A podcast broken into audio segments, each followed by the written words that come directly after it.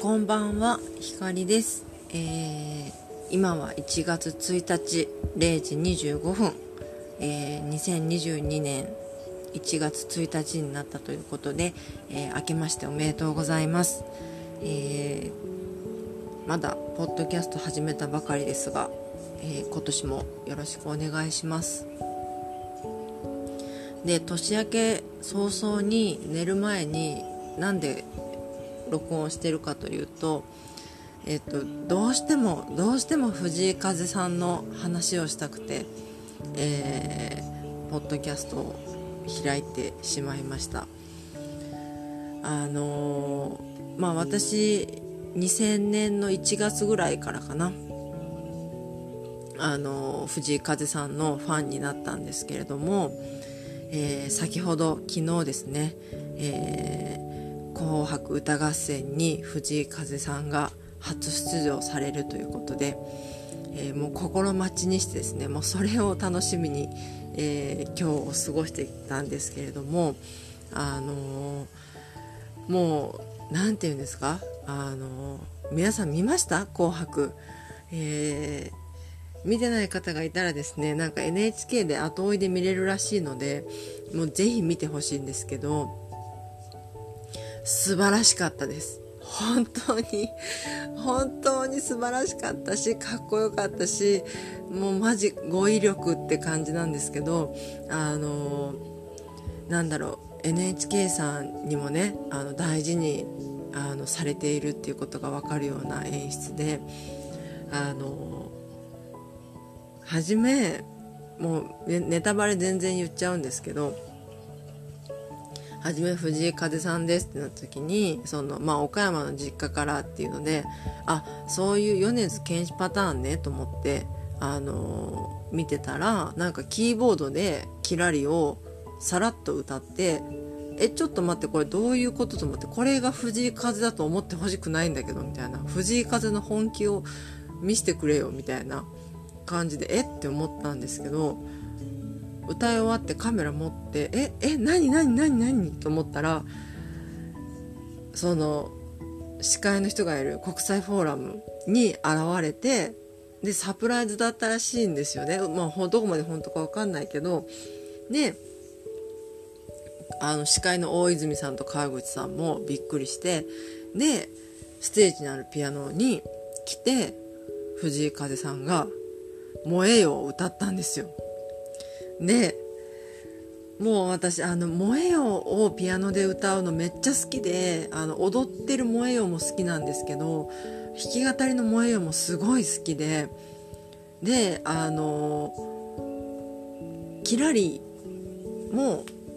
いい曲なんですけど「キラリ」より「燃えよ」の方がピアノ弾き語りに向いてると思っていてでもそれをねすごいもうもう何ていうの藤井風マックスでもう彼の魅力マックスで歌ってくれてもう歌もピアノも絶好調だしもうなもう顔のコンディションもめちゃくちゃいいしもう何て言うのもうかっこよすぎてもうキャーってなってであの私グラビティっていうアプリでたまにあの音声配信やってるんですけど今日はずっと「紅白」見ながら配信みたいな音声配信やっててでもうその配信をね聞いてくれている人と「来た!」みたいな「キャー!」みたいな感じでもうなんか あの光さん声がもう変わってますみたいな感じのもうめちゃくちゃハイテンションな感じになってしまってもうすごいすごい素晴らしかったです。でその後、まあ司会の方とトークも、まあ、いつもの風くんっていう感じで岡山弁でねふにゃふにゃした感じながらもなんかこう礼儀正しくみたいな感じのところにもすごい好感持てていやもう好きが止まらんと思って。もうめっちゃかっこよかったと思って。であの鳥がね misia さんっていうことは事前のそのリストでしてたんですけどその今年 misia さんに藤井風さんがその「ハイヤーラブっていう曲を提供していたのでこれコラボありえるなと思ってまあ、ミーシャさんまですごい待機してたんですよ。でそしたらやっぱり風くんがピアノ弾いてコラボをしてでもう録画のボタン押すのが遅くなっちゃって初めの藤井風くんスマイルをですね録画できなかったんだけど2人で「ハイアラブ」のところを歌ってるのを聞いてもうすごい感動してもう misia さんもすごいじゃないですか。そのなんつうの？もう歌手としてもうとても素晴らしい歌声をお持ちだし表現力もお持ちだしでそれにあの藤井風くんの曲もすごいぴったりな上に藤井風くんのもうピアノとそのハモリっていうかはサビの一緒に歌うっていうところも最高すぎてもうななんていうのもう発狂して もう発狂してました。うん。すごい良かった。素晴らしかったですね。あので最後のなんか「紅白の」あの勝ち負け決める時も視界の真後ろっていうすごいいいポジションに立っていてでそれでなんかいろんな人に「あすいませんすいません」みたいな感じでこうニコニコしながらこういろんな人としなんかこう喋りかけられてなんかこう答えてるみたいな感じでもうめっちゃ可愛くてなんか別に顔ファンじゃないんですよ。私あのそもそもファンになったのは歌を聴いてもうベタだけど「なんなん」を聞いて衝撃を受けてでもうええわを聞いて衝撃を受けてでななんなんだこの人はと思ってこんなこんな心揺さぶる天才的なあのシンガーソングライターは久々に出会ったと思って、まあ、私宇多田ヒカルも好きすごい好きなんですけどそのずっと好きな宇多田ヒカルと並ぶくらい急にもう好きになっちゃってでそれですごいって思ってる時に「あの優しさ」っていう3曲目の曲が出てでファーストアルバムが出てみたいな感じであのどんどんどんどんのめり込んでいったんですけどあのこの間のね、えーと、12月違うわ11月か。11月にあの1011月でアリーナツアーを藤井風くんやっててであの代々木体育館のあの11月のライブのチケットが運よく取れたので行ってきてそのライブもめちゃくちゃ良かったしあの2020年の1月にも、えーと、ホールツアーをやっていてそのチケットも運よく取れたのでそれも行ってたんですけどあのそれも良かったです。良かったけどあの11月のアリーナツアーのあのライブはもう抜群に良かったですね。なんか全然1月の時と違った感じがした。なんかわずか1年ぐらいしか経ってないんですけどあのねほんとちょっと上から目線みたいな感じに聞こえたら申し訳ないんですがすごい表現力っていうかステージパフォーマンス力みたいのが上がってる感じがしてなんか弾き語りが一番良くてバンド演奏とかあんまりかなとか1月の時は思ってたんですけど11月に行った時はもうバンド演奏も全てが良くてバンドでやってもよし弾き語りもよし踊っても踊って歌ってもよしみたいな感じでえなんかもうすごい勢いでなんかもう成長されてますねみたいな感じであのかすごい感動しました。なんかでもっともっとすごくなっていくんだろうなと思って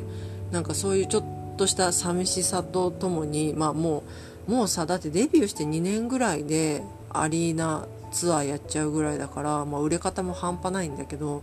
そうもうもっともっとすごい歌手になっていくんだなと思って、ね、ちょっと寂しく感じたりもするんだけどもう今日の「紅白」見て藤井風ファンになった人もあのめっちゃいると思うのでそうますますねチケットも取りにくくなるしあのファンも増えるんだろうなと思ってます。とりあえずセカンドアルバムがの発売の発表がそろそろ来るんじゃないかと思って。あのファーストアルバムはね初回限定を予約してえっ、ー、と買ったんですけど初回限定だけねえっ、ー、とカバー曲のアルバムが1枚ついていてすごいお得なアルバムだったんですけどねこれも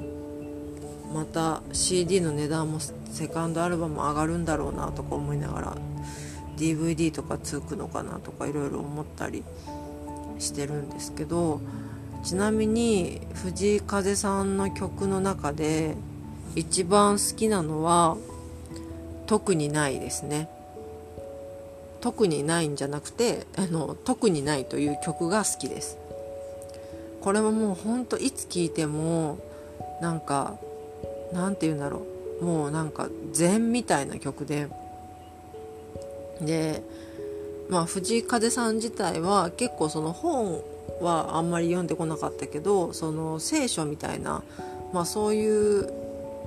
こう本には聖なる書物って言ってたかな？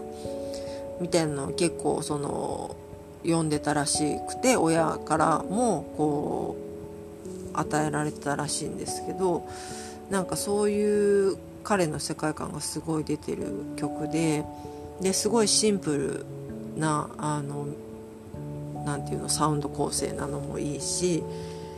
あのライブで聴いてもねなんかこう CD で聴いても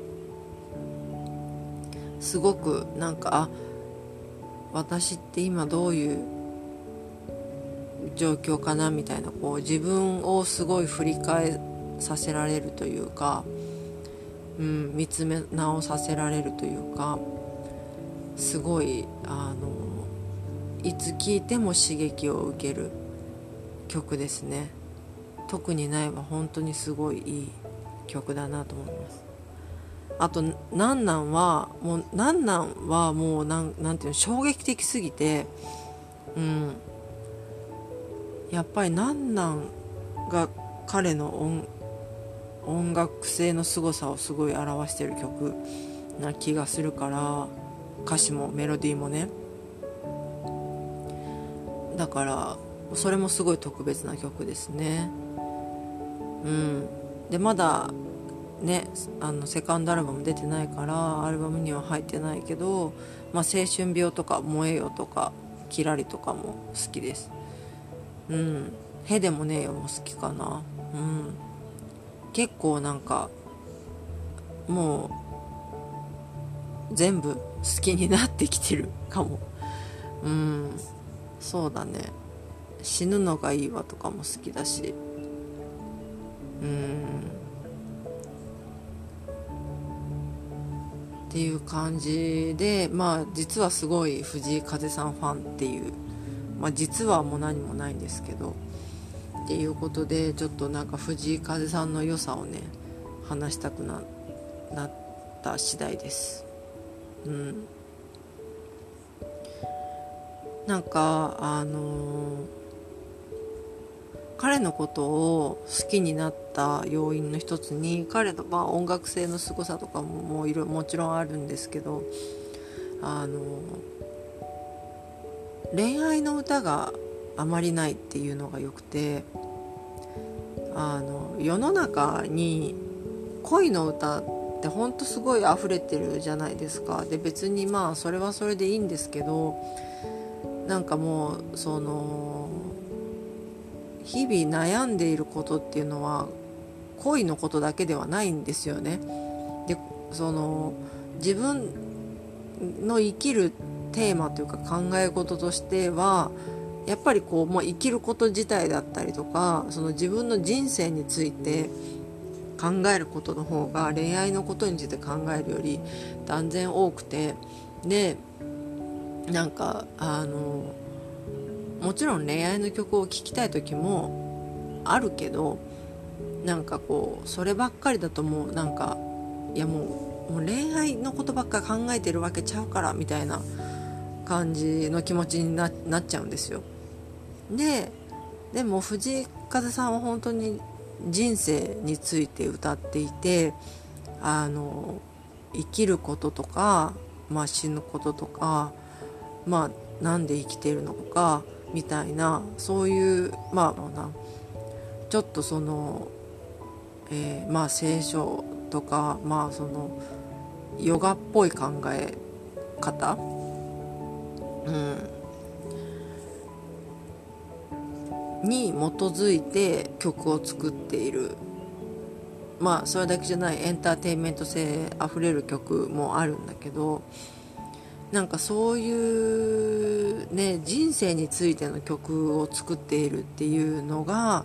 もうすごく好きでうん。あの染み渡るものがありますね。なんかいろいろ考えさせられるし自分を顧みることをさせてくれるし優しくこうされているような気もするしっていう感じのこうすごく祈りみたいな歌を作るなと思っていてで私宇多田ヒカルが好きなのも同じ理由であ彼女もあの恋愛の曲多いですけどでも恋愛と見せかけて恋愛じゃない曲なんですよね宇多田ヒカルも。うん。で2人ともなんかほんと祈りみたいな歌を作っているなと思って音楽ってなんか祈りとか救いだなと思って私は聞いているのであのやっぱりちょちょっと通ずるところがあるのかなって思う。なんかその音楽性とか表現方法は違うかもしれないけど、うん、祈りみたいな歌を作ってる2人だなと思って宇多田ヒカルさんと藤井風さんのことは大好きですね。すごい好きです。うん。宇多田ヒカルさんのライブにも行ったことあるけどほんとすごい良かった。うん。素晴らしいよ本当に。うん。なんかどちらもね本当にオリジナリティがある。オリジナリティってこういうことかって思う。なんかこう自分の信念に基づいて、うん、自分の世界観で表現をしているっていう。ちゃんと自分の言いたいことを言えているみたいな作りたいものを作れているみたいな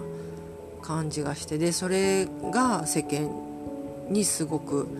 あの共感されたり認められたりされているっていうのは本当にすごいことだなと思う。なんかそれをちゃんとねこうみんなに分かるようにほぐしてなんか伝えてくれてる部分もあると思うんですけど。うん。すごいですよね。なんかそう喋ることをあんまり考えずにね録音し始めたんですけどもうとにかく とにかく藤井風さんが好きで今年今年とか去年の「紅白」が昨日の「紅白」が素晴らしかったということをあのお伝えしたかった次第です。はい。うん。ねほんとこれからどうなっていくのか楽しみ。なんか俳優業とかもしそうな勢いだよね。あの見た目もすごいいいしさ身長もいいし。でもなんか岡山弁だから演技とかがどうなのかわからないけどなんかニーズはあるかなっていう。なんか朝ドラとかねになんかちょこっと出たりとかしそうな勢いだよね。そう。だなと思って。ます。ということでまあちょっとそのちょっとした古参アピールではあるんですがもう何年 ?1 年 ?1 年ぐらい ?2 年か？2年ぐらいあの風さんを追いかけているという話でした2020年からだから2年だよねそうそうそうそう合ってる合ってるうんはい。というわけであの聞いたことある人もたくさんいると思うんですけど聞いたことない人もあのぜひ藤井風さんの音楽を聴いてみてほしいなと思います。そして、えーと、何度も言うようですが、えーと、NHK 紅白歌合戦はなんか NHK のサイトで、えー、1週間ぐらいあの見れるらしいのでよかったらあの藤井風さんの素晴らしい素晴らしい本当に本当にめちゃくちゃかっこよかった。なんかもう本当にかっこいいとしか言いようがない。完璧でした。はいそんな風さんをあのテレビでねあの歌番組で歌うのは初めてなのでそんな彼の勇姿をですね是非見ていただけたらと思います。というわけで、えー、最後までお聴きいただきありがとうございました、えー、今年もよろしくお願いします、えー、それでは光でした。おやすみなさい。